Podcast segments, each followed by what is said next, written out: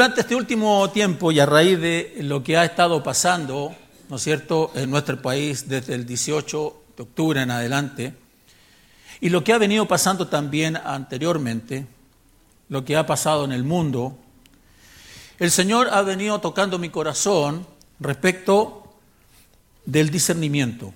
¿Cómo nosotros entendemos esta realidad? ¿Bajo qué prisma miramos la realidad. Y la verdad es que es bien sintomático un poco aquellas situaciones que pasan en este día y cómo uno ve en las diversas circunstancias y las diversas características de los hermanos que la interpretación es totalmente disímil. Y pienso que efectivamente, a partir de preferencias políticas individuales, pueden ser distintas, ¿no es cierto?, y que son necesariamente deben ser distintas, ¿no es cierto? Pero el punto es en cómo discierno yo esas cosas. Me gustaría que si usted trajo su Biblia, pudiera abrir su Biblia, por favor, en el libro de Primera de Samuel. Ábralo ahí para que me acompañe en una pequeña historia que me va a servir para introducir el tema. Una pequeña historia que tiene que ver con un hombre, el Cana, que tenía dos esposas dos esposas. Una se llamaba Ana, a la cual él amaba mucho, y la otra Penina. No dice la escritura que no la amaba, yo supongo que la amaba, pero tenía una preferencia por Ana. Penina le había dado hijos. Usted puede ver la historia ahí en el capítulo 1, ¿no es cierto?, de Primera de Samuel, todo el capítulo 1, ¿no es cierto? Penina le había dado hijos, ¿ya? Pero Ana no le había dado hijos. En aquella época, la cultura muy machista, muy machista, y me atrevería a decir, tal como lo dije en el matrimonio de Mauricio y Daniela, ¿no es cierto?, que vivimos en una cultura diabólicamente machista. En esa cultura machista, que una mujer no le diera hijos a su esposo era problema serio, era grave, casi una afrenta a la familia, una afrenta al varón que no le pudiera dar descendencia. Por lo tanto, la mujer estaba sometida a una opresión tremenda por no tener hijos. Entonces, quiero que usted vaya pensando un poco en qué es lo que significa para Ana, en esa época, el no poder darle hijos a Elcana, su esposo. Por otro lado, la otra mujer, Penina, sí le había dado hijo. Entonces ella no tenía esta opresión, no tenía esta dificultad, porque ella sí le había dado hijos al Cana. En esta relación de Ana y Penina había una rivalidad entre ambas. Y de hecho, cada vez que subían al templo a orar, Penina le sacaba en cara a Ana que ella no tenía hijos. Y la irritaba al punto de que Ana estaba en una situación completamente difícil y compleja. Entonces el varón, el esposo, dice, chuta, algo tengo que hacer. ¿Cómo veo esta situación? ¿Cómo resuelvo este problema? ¿No es cierto? Y se acerca a su esposa Ana, a quien amaba, y le dice, para que ustedes vean un poco el discernimiento, y le dice, mujer, ¿por qué lloras? ¿Por qué no comes? ¿Por qué está afligido tu corazón? ¿No te soy yo mejor que diez hijos? Entonces quiero hacer una pregunta. ¿Eso fue un discernimiento espiritual o fue un discernimiento natural? Yo creo que le pondría el, esposo del año el esposo la... ¿Cómo se le ocurre decirle a su esposa, yo te soy mejor que diez hijos? Cuando su gran problema, lo que le angustiaba era los hijos, el no tener hijos. Entonces, cuando uno ve esta situación, uno dice, ¿qué manera de discernir un problema?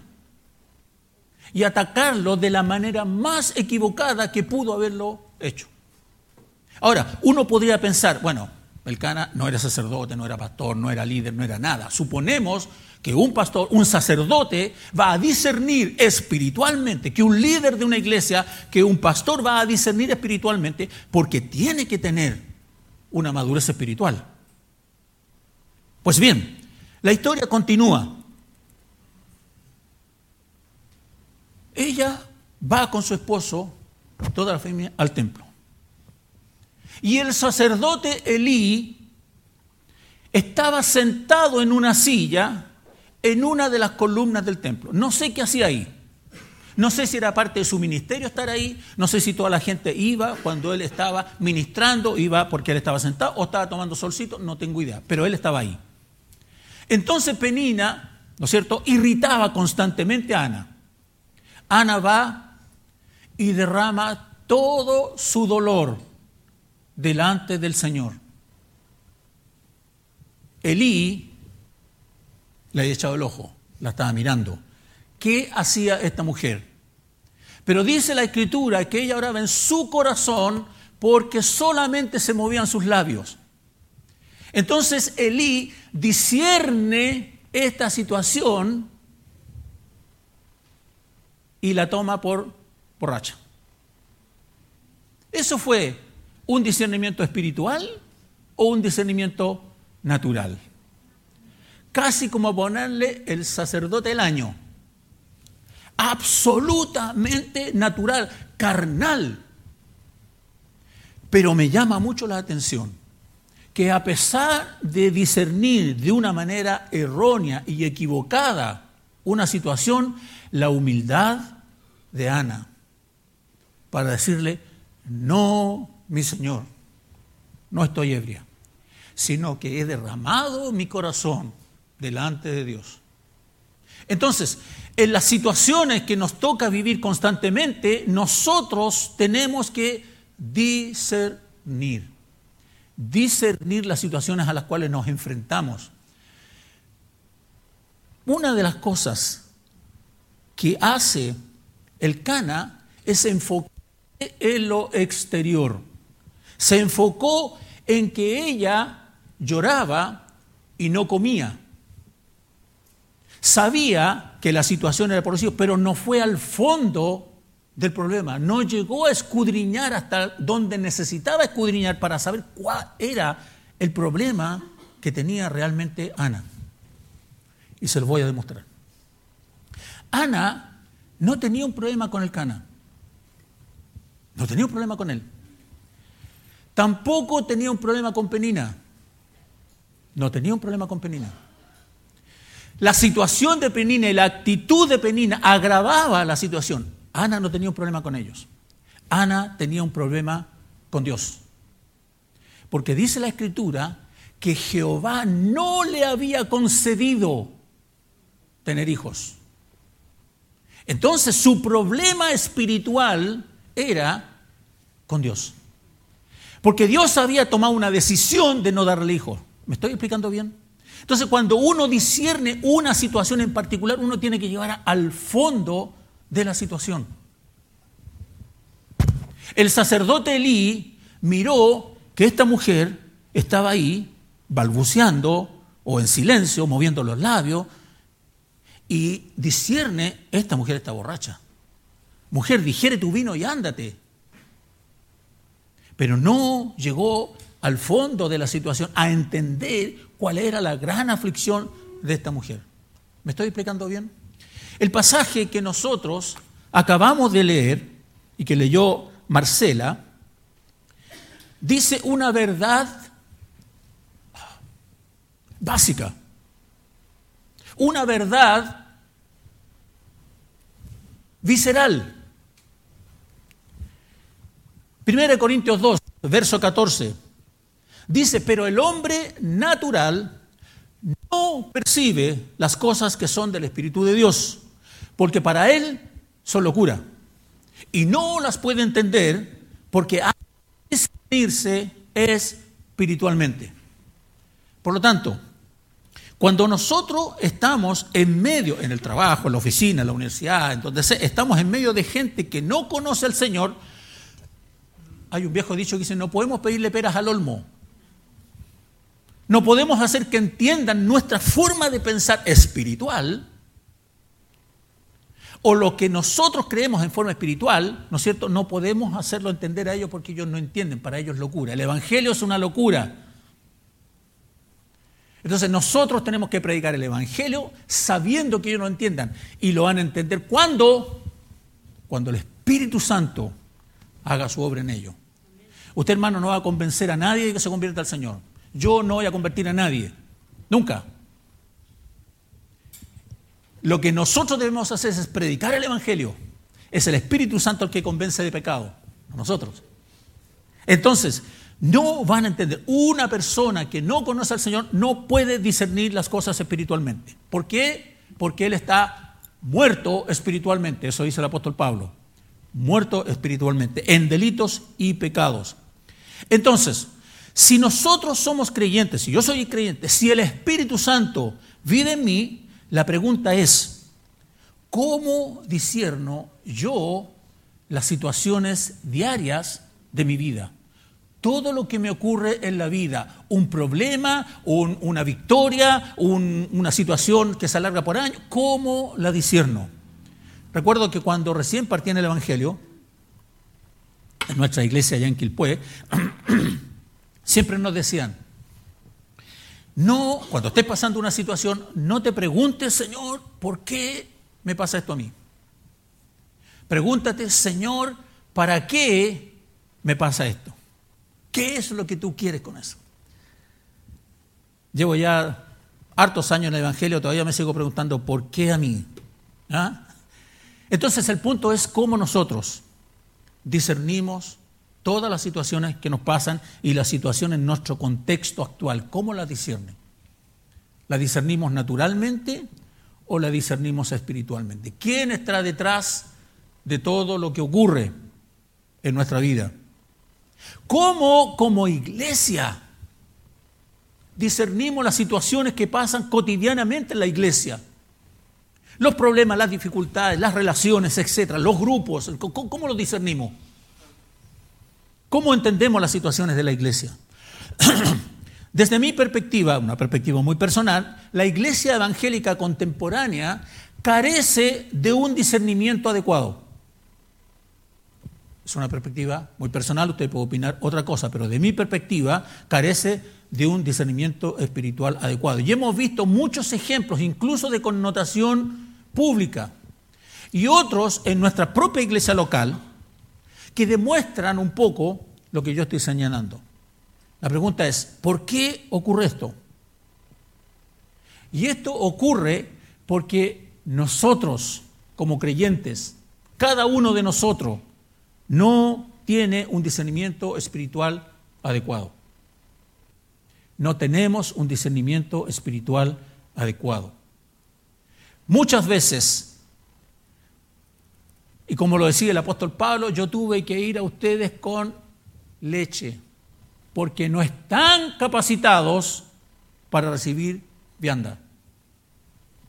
A veces necesitamos estar tomando leche, pero si durante toda nuestra vida de creyentes estamos tomando leche, nuestro crecimiento va a ser muy, muy defectuoso. Tenemos en algún minuto que estar en un proceso de crecimiento espiritual para que el Señor nos vaya haciendo madurar. Mire lo siguiente, muchas personas, cristianas estoy hablando, rechazan la teoría de Darwin, pero aceptan a Sigmund Freud sin ningún problema. Muchos aceptan la doctrina evangélica, pero tienen como prioridad las relaciones. Aceptamos la exposición de la palabra, que hay una prédica, etc. Pero privilegiamos en las iglesias el entretenimiento. En vez de pensar con claridad y con fundamentos bíblicos, buscamos argumentos que están en los sentimientos y en las emociones. A esto debo agregar que estamos viviendo en una cultura destructiva que no ayuda, no discierne, vive en una cultura que no discrimina. Hoy día todo es relativo. Todo es relativo. Y eso, el relativismo, ha sido como un caballo de Troya que Satanás le ha regalado a la iglesia. Porque se ha introducido en la iglesia. Y hoy día la relatividad de las cosas, ¿ya?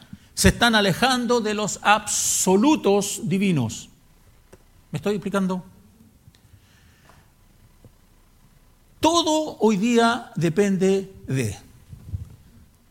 Entonces, ¿cómo podríamos definir nosotros el discernimiento?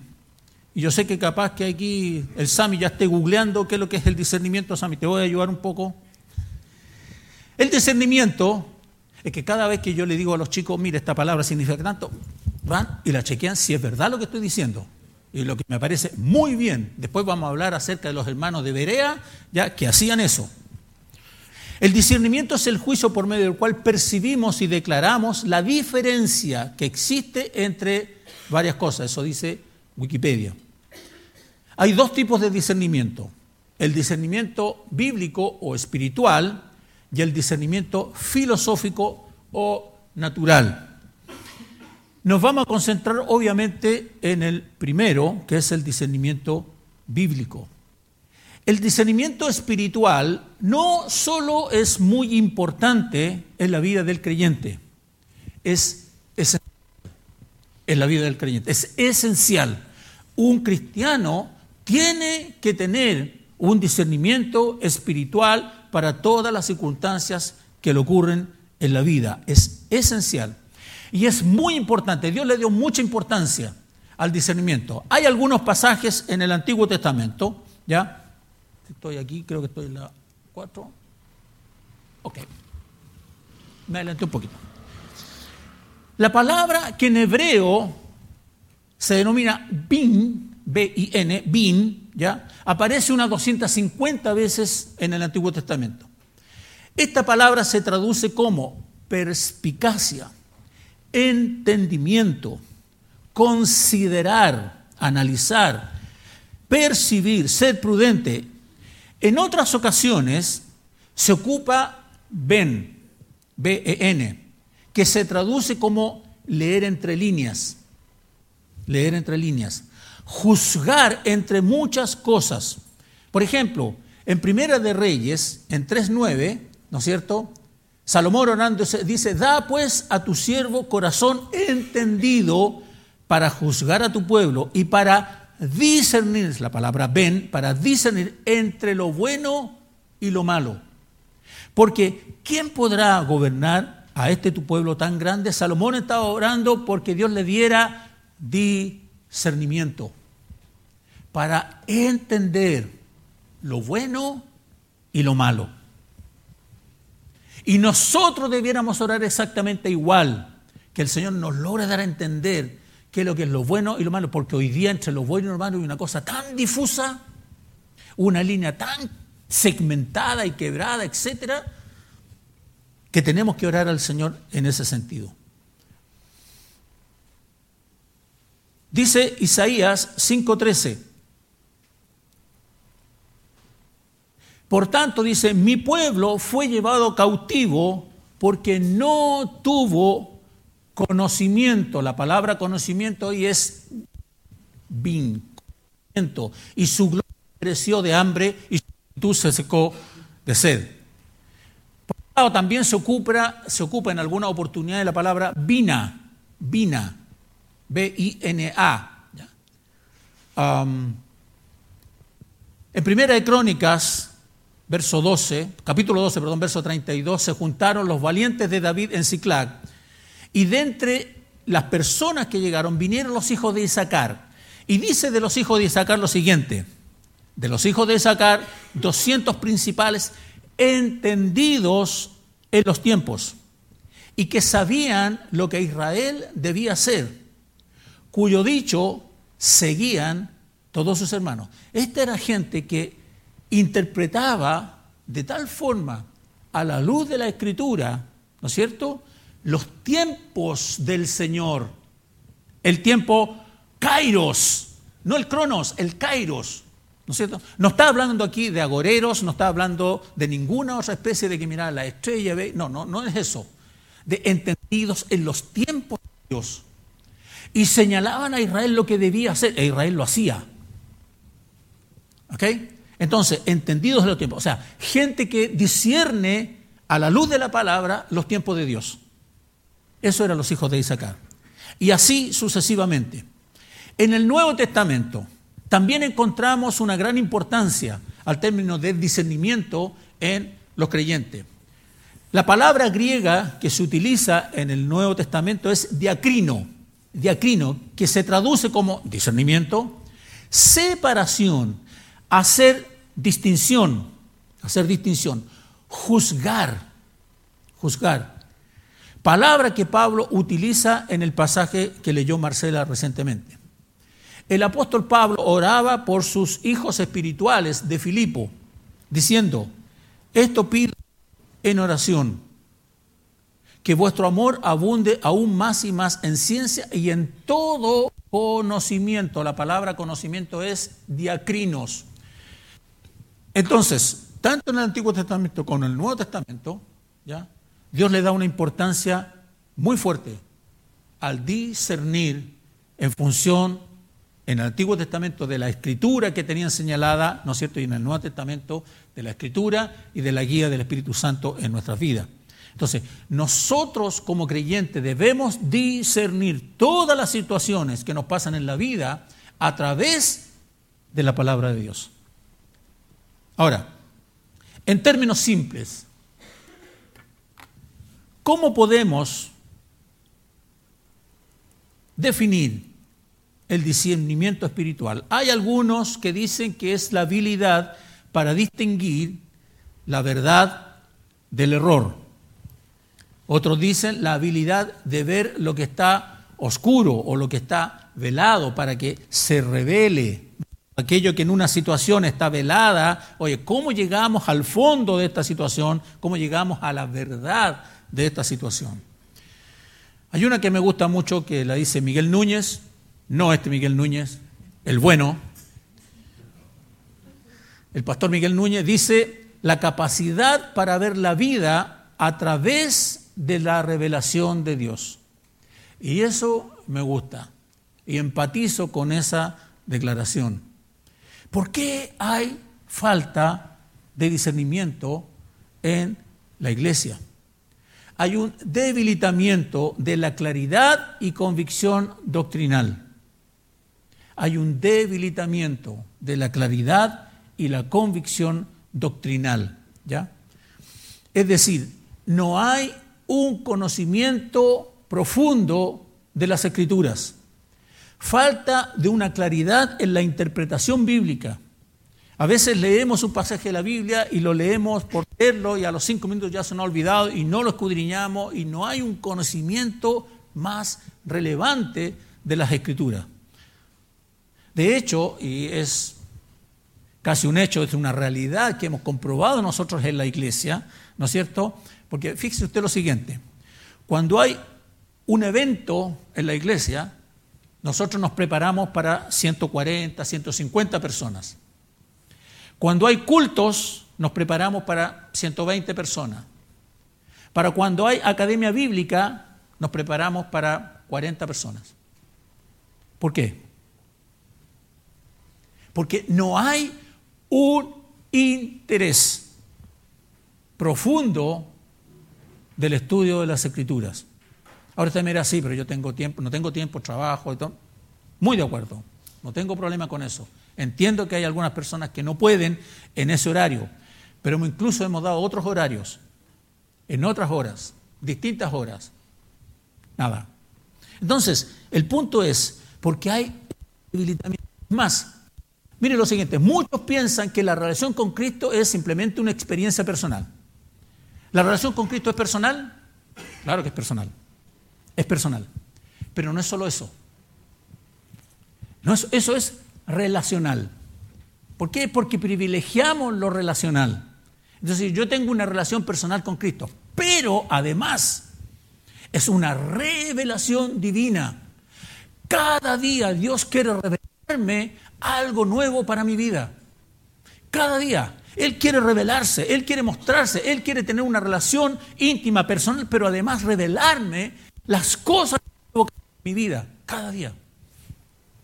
¿Cómo debo enfrentarme al mundo? ¿Cuál es la ah, la forma, ¿no es cierto?, que debo pensar. Un versículo que me encanta y siempre lo he utilizado, Romanos 12.2. ¿No es cierto? No os conforméis a este siglo, sino sean transformados por medio de la renovación de vuestro entendimiento. Entonces, Dios no solo quiere tener una relación personal con nosotros, sino también quiere revelarnos su palabra en nuestra propia vida. Pero si yo estoy alejado de la lectura, del estudio de la palabra, le estoy cerrando las puertas al Espíritu Santo para que me revele aquello que me quiere revelar. Las iglesias contemporáneas utilizan más la imagen y la influencia como las claves del evangelismo, pero no lo son. La imagen y el hecho de que todos vienen a los vecinos y que vengan y esta iglesia se llene, claro que quiero que se llene, claro que quiero que se llene. Pero quiero que se llene con gente que se convierta al Señor. ¿Me explico? Es más, si nosotros hacemos eventos y gente se convierte al Señor, pero no se congrega con nosotros y va a otra iglesia, yo feliz igual. Yo feliz igual. Porque yo no busco gente que se venga a congregar con nosotros, busco gente que se convierta al Señor. Si se congrega con nosotros, ideal, feliz. Y de hecho, por eso vamos a ampliar el templo, vamos a ampliar este salón. Porque creemos que va a empezar a llegar mucha gente, mucha gente. Pero queremos gente que se convierta al Señor, que tenga una relación personal con Él y que Dios pueda revelarle su palabra. ¿Ayudan la imagen y la influencia? Claro que ayudan, claro que ayudan. Pero la clave del evangelismo es el evangelio mismo. No hay otro. La clave del evangelismo es el evangelio mismo. La predicación y la exposición de la sana doctrina. Entonces, la iglesia en términos de discernimiento debiera tener una línea divisoria muy clara con aquellos que no conocen al Señor. En términos de comportamiento de vida, en términos de, forma de ser, en términos de la manera de pensar, debemos tener una línea divisoria con aquel que no es creyente. Por una razón muy simple, somos seres espirituales. El Señor está revelando su palabra cotidianamente. Debemos tener diferencias notorias en nuestro modo de conducirnos en la vida con aquel que no conoce al Señor.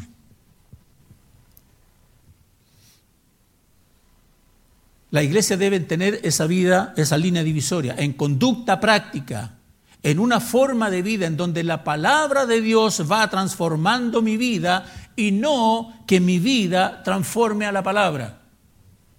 No sé si han fijado, muchas veces ocupamos la Biblia en aquellos versículos que nos convienen. Pero los que encontramos que no nos convienen o son complejos para mí, los dejo un poquito separados porque este me cuesta, me duele. Entonces acomodo la palabra a mi forma de vida. Y debe ser todo lo contrario. La palabra del Señor debe transformar nuestra vida. Ahora, ¿por qué? ¿Por qué no ocurre tanto en las iglesias, ¿ya? como en sus miembros, ¿no es cierto? Un discernimiento espiritual adecuado. ¿Por qué esto no ocurre? Porque nosotros mismos no sabemos discernir espiritualmente. Y eso nos lleva a tener una conducta de vida que muchas veces no se ajusta a los patrones bíblicos. Y se nos va la vida tratando de hacer esfuerzos humanos para portarnos bien. No, me he portado súper bien esta semana. Y cuando vemos, típico, le echamos la culpa al diablo. O es que el viejo hombre salió, porque somos así, porque nos justificamos nosotros. Siempre el ser humano va a justificar sus acciones. Si no, pregúntele a Adán nomás. Adán, ¿dónde estás? ¿Acaso has comido del fruto que te dije no comieras? Señor, la mujer que me diste. Lo hacemos todavía, ¿no es cierto? Lo hacemos todavía. Es que mi señora, la mujer que me diste. Y cuando Dios le dije, ¿tú comiste de esto? Y le pregunta a la mujer, y la mujer dice, ah, la serpiente que tú creaste. Entonces siempre le echamos la culpa al empedrado, ¿cierto? Y al final, Dios queda como responsable. Entonces nosotros nos ocurre lo mismo, porque luchamos contra aspectos que no nos permiten tener una claridad para discernir las situaciones que nos enfrentamos diariamente. Y vamos a analizar cuáles son. No sé si son todas, pero la primera, la primera oposición que yo tengo para discernir adecuadamente es mi propio corazón. Mi propio corazón. Yo mismo, mi propio ser. Tengo que luchar conmigo mismo, porque yo me engaño a mí mismo.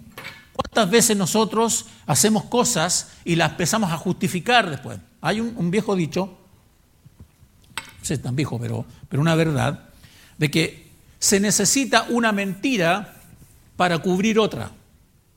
Si usted miente una vez por alguna razón y después le pone, oye, pero y busca otra mentira para salvar esta y así sucesivamente caemos en un ciclo, ¿no es cierto? Porque es la realidad, porque somos así, somos así. Mi propio corazón. Jeremías, capítulo 17, verso 9, dice, engañoso es el corazón más que todas las cosas y perverso. ¿Quién lo conocerá? Muchas veces escúcheme bien por favor, muchas veces el discernimiento queda supeditado a mi estado de ánimo, a mis prejuicios. Y a veces voy a discernir en función de lo que estoy sintiendo en el minuto. Muchas veces, no sé si a usted le ha pasado, pero muchas veces cuando alguien dice quiero orar por tal persona o, doy gracias al Señor porque pucha, el Señor me ha hecho pasar por estas cosas, pero además y termina pidiendo. Es porque su estado de ánimo, su forma está en su necesidad más que en agradecer. ¿ya? Entonces muchas veces nos pasa que cuando discernimos una situación o tratamos de pensar y buscar qué es lo que aquí es el fondo del asunto, ¿ya? va a quedar supeditado por mi propio corazón, por mis prejuicios, mis preceptos y aquellas cosas que de alguna manera yo estoy sintiendo y no de la palabra del Señor ni de sus promesas. Ana sabía perfectamente que su esposo no iba a resolver el problema. Lo sabía perfectamente. Porque el problema era espiritual, ¿ya? Y no fue tampoco a un psicólogo. Tampoco fue a un psiquiatra, no estoy diciendo que se sea malo. Pero ella fue a quien sí podía ver mucho más allá de la parte exterior, de su llanto, de su no comida, etcétera, etcétera. Y fue al Señor porque era el único que podía resolver su problema espiritual. El, el sacerdote Elí tampoco dio el ancho para resolver el problema, para cobijarla como tal. Segundo aspecto con los que luchamos cuando tenemos que discernir las influencias culturales. Mire, voy a leer un pasaje y por favor escúchelo súper bien y piense en la realidad actual de nuestro país, de la cultura en la cual estamos inmersos ahora. ¿ya? Dice Isaías 5:20, hay de los que a lo malo dicen bueno y a lo bueno malo que hacen de la luz tinieblas y de las tinieblas luz, que ponen lo amargo por dulce y lo dulce por amargo. ¿No le parece que estamos viviendo una cultura que hace eso? Todo lo que antes Dios decía que era malo, hoy día no es tan malo. O sea, depende, es relativo, porque depende de las circunstancias. Ese reloj está parado, ¿ah? no tiene pila. Y yo feliz predicando aquí, no, no, he ocupado nada de tiempo, dije. Vamos a ir, vamos rápido, vamos a ir rápido. Ok, hoy vivimos en una cultura, como dije antes, destructora. Una cultura, una cultura que se ha ocupado inteligentemente en destruir los principios establecidos por Dios, de lo que es bueno y de lo que no lo es. El relativismo le ha hecho mucho daño a la iglesia y es la principal arma de este caballo de Troya que Satanás le ha regalado a la iglesia y que la iglesia lo ha aceptado sin discernir el daño que le está provocando.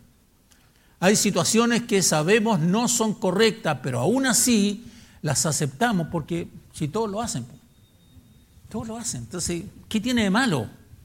Ya es casi común. Primera de Corintios 10, 23 dice, todo me es lícito, pero no todo conviene. Todo me es lícito, pero no todo edifica. Mire, mire Ponga atención a la escala que hay aquí. Porque ante una situación yo debo discernir si es bueno o es malo. ¿No es cierto? Ok. En ese discernimiento llego al primer perdaño que digo, ¿esto me conviene o no me conviene? Supóngase usted que en esta situación usted diga así, me conviene. Aún hay un peldaño más. Aún hay un peldaño más. Usted tiene que subir al siguiente peldaño. ¿Esto edifica o no edifica. ¿Me entiende? No es solo si me conviene a mí.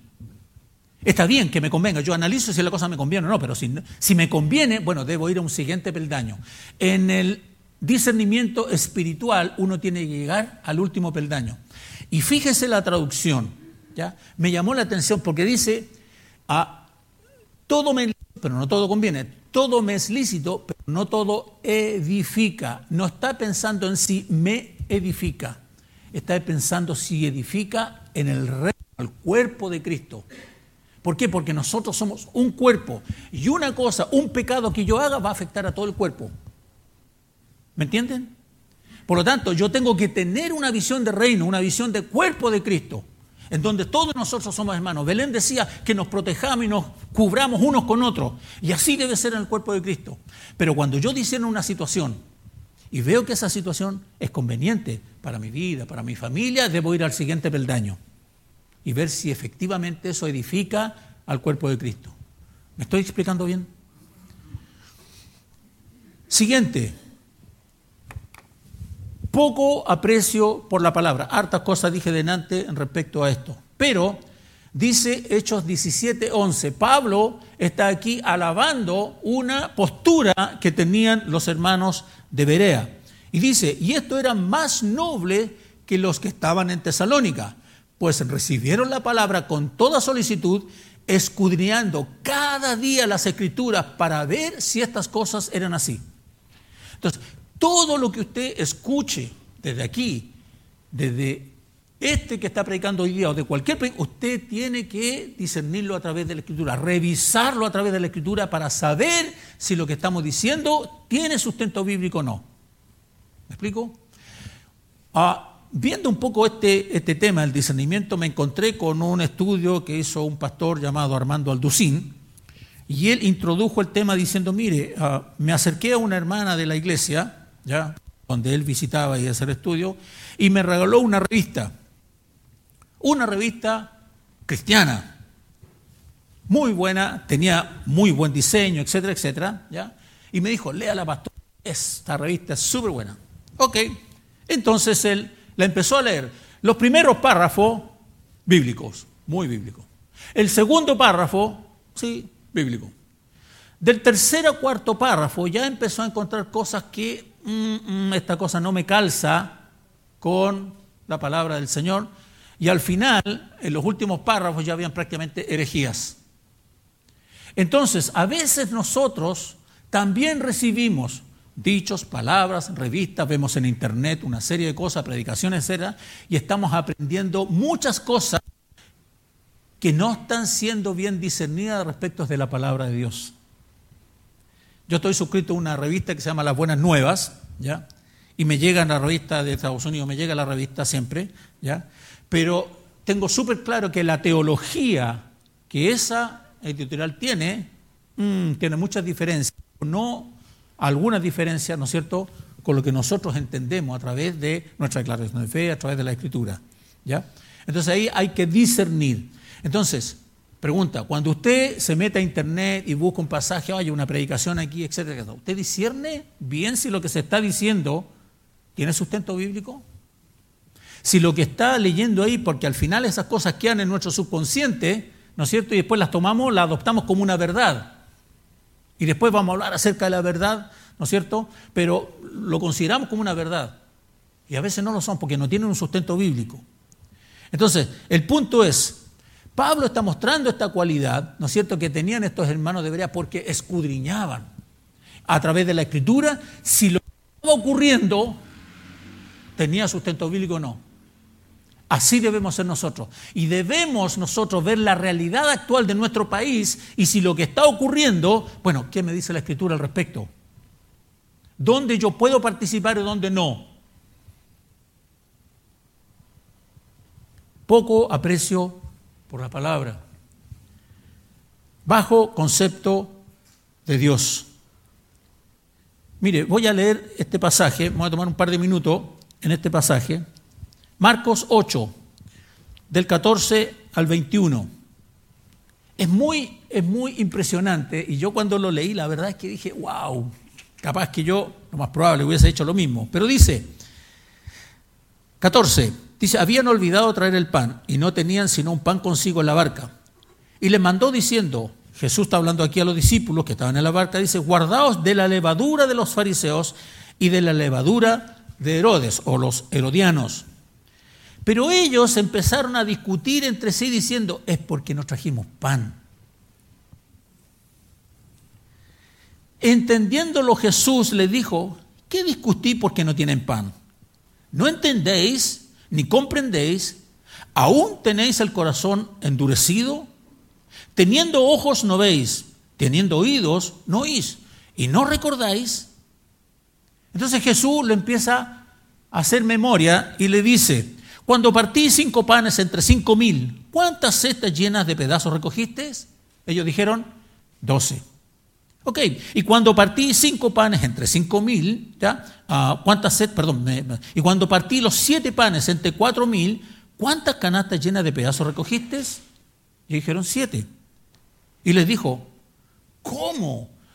¿Cómo es posible que aún no entiendan? Lo que le está diciendo él es, mire, guardado de la levadura de los fariseos y los herodianos, ¿no es cierto? Y ellos interpretan esto, es que no trajimos pan. Entonces, Jesús les dice, ok, ¿cuántas cestas recogieron cuando yo repartí los panes, siete panes en cinco mil? Doce cestas. Ah, ¿tengo poder para crear pan o no? ¿Cuántas cestas recogiste cuando alimentamos a cuatro mil, sin contar mujeres y niños, Señor, siete. Concepto que tienen de mí es que tengo poder para hacer eso o no. Bueno, sí, Señor, tienes poder para hacer eso. Entonces, ¿qué se preocupan de que trajeron o no trajeron pan? Están frente al creador de todo. ¿Me, ¿Me entienden o no? Entonces le dice, todavía no entienden. Y ahí recién logran entender, ah, la levadura de los fariseos y la levadura de los herodianos es lo que contamina el Evangelio. Ahí lo vienen a entender recién. ¿Por qué?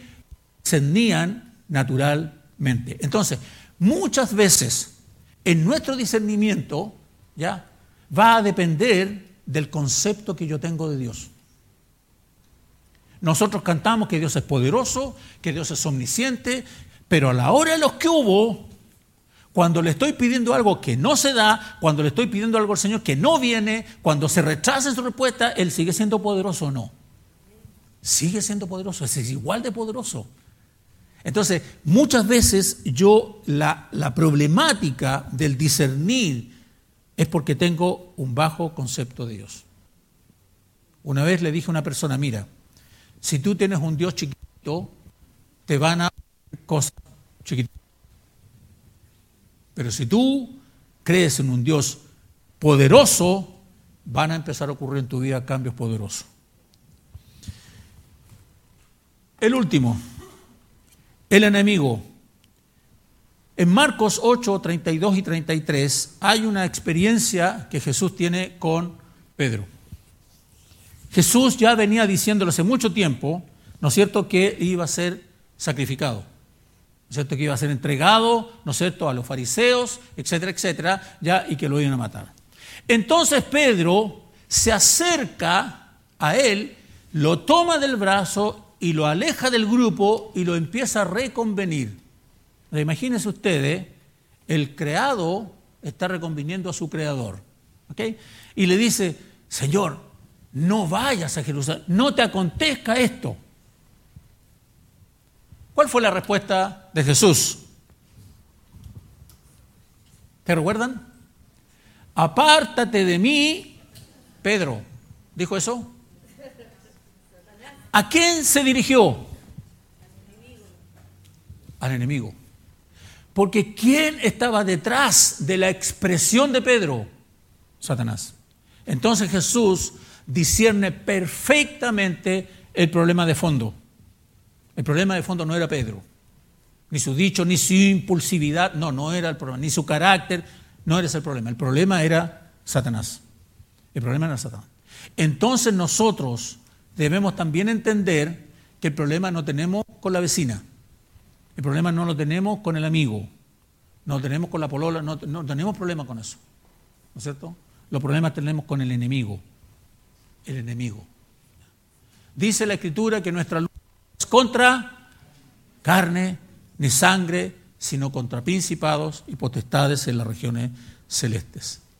Todos estos aspectos debemos tener en cuenta o considerar cuando tengamos que tomar decisiones que tengan una trascendencia relevante en nuestra vida, ya que estos aspectos nos jugarán en contra son opositores al discernimiento. Cada vez que yo tengo que discernir algo profundamente, me voy a encontrar con esta batalla. Y tengo que superar estos elementos para poder tener un discernimiento adecuado. Entonces, ya voy concluyendo. Estamos bien, creo. Ah, ¿Cómo debo discernir? Ya dijimos que el discernimiento espiritual es la capacidad para ver la vida a través de la revelación divina. Para ello, siempre, siempre debemos buscar la verdad. Y ya el hermano José Aracena, hace dos domingos atrás, nos dio una clase magistral de lo que era la verdad y todas las circunstancias culturales que nos afectan para definir qué es lo que es la verdad. Entonces no me voy a detener mucho ahí, solamente déjenme decir lo siguiente. La verdad es aquello que corresponde a la realidad pura, pura.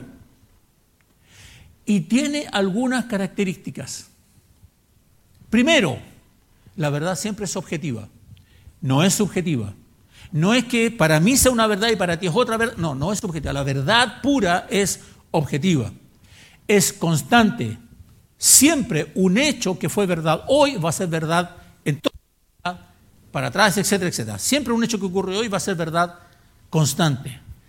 Es universal. Esa verdad pura debería ser verdad para todo el mundo. Para todo el mundo. Es transcultural, porque no depende de la cultura. Ustedes saben que hay algunas cosas que aquí son aceptadas ya como verdad, pero en otros países, en Oriente, etcétera, no lo son. O allá hay cosas que son verdad y son aceptadas, etcétera, pero acá no lo son. Bueno, la verdad es transcultural. Existe fuera de nosotros. Con eso lo sorprendía. Existe fuera de nosotros. Pero lo mejor es que puede ser descubierta puede ser descubierta. Y aquí voy a concluir ya básicamente en lo mismo que concluyó, ¿no es cierto?, nuestro hermano José. El único que conoce la verdad pura es Dios. ¿Saben por qué? Porque Él es la fuente de la verdad. Él es la fuente de la verdad. No hay otra fuente. Él es la fuente de la verdad. Entonces, para discernir entre lo bueno y lo malo, primero debo conocer qué es lo bueno. No puedo discernir entre lo bueno y lo malo si no sé lo que es bueno. Tengo que saber primero lo que es bueno. Entonces, ¿dónde encuentro lo que es bueno? ¿Dónde lo busco? Aquí está lo que es bueno. Y lo que no está aquí, lo que no se ajusta a esto, no es bueno. Entonces, la palabra de Dios inmutable y eterna. Mire, Jesús dijo en Mateo 24, 35, también lo señala Marcos en 13, 31 y Lucas 21, 33, el cielo y la tierra pasarán, con mis palabras no pasarán. La palabra de Dios, la verdad de Dios, el verbo encarnado es una verdad pura, absoluta, ¿no es cierto? Y puede ser de Cada uno de nosotros, si desea discernir la voluntad de Dios, debe por tanto conocer su palabra. Ella es la guía, como cantábamos recientemente, para nuestra vida cotidiana. Pues lumbrera es a mis pies, a mi ser, ya me equivoqué, ¿eh? a mi ser, tu palabra. Ok, entonces debemos conocer la palabra de Dios. Debemos dejar de mirar a Dios para arriba. Él se acercó a nosotros. Él vino. Él quiere tener una relación de tú a tú contigo y quiere revelarse a tu vida. A veces, muchas veces nosotros, ¿por qué dijo no dejemos de mirar a Dios para arriba? Porque lo tenemos ahí arriba casi inalcanzable. No, Él descendió, Él está aquí con nosotros y podemos tener una relación con Él cotidiana, todos los días, todos los días. Hay mucho más que pudiera decir en esta materia, pero creo que ya el tiempo nos ha alcanzado, si no, nos ha pasado ya. Lo único que me interesa en esta mañana, que el Señor hable a su corazón y que usted y yo salgamos de aquí cuestionándonos nuestra manera de discernir las situaciones de nuestra vida cotidiana, nuestro entorno, qué está pasando, cómo discierno esa casa.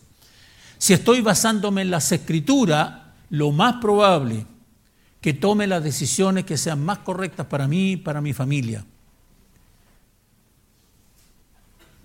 Cada uno de nosotros debemos discernir todos los días diversas situaciones, diversas situaciones. Pero si no conozco la palabra del Señor, lo más probable es que ese discernimiento va a tener un fundamento erróneo. Cantamos nosotros, dame tus ojos, dame tus ojos. ¿Realmente quiere usted que el Señor ponga sus ojos en usted para que usted pueda ver como el Señor ve? ¿Realmente quiere usted que efectivamente el Señor le permita discernir las circunstancias de la vida a través de sus ojos? Póngase en pie, por favor.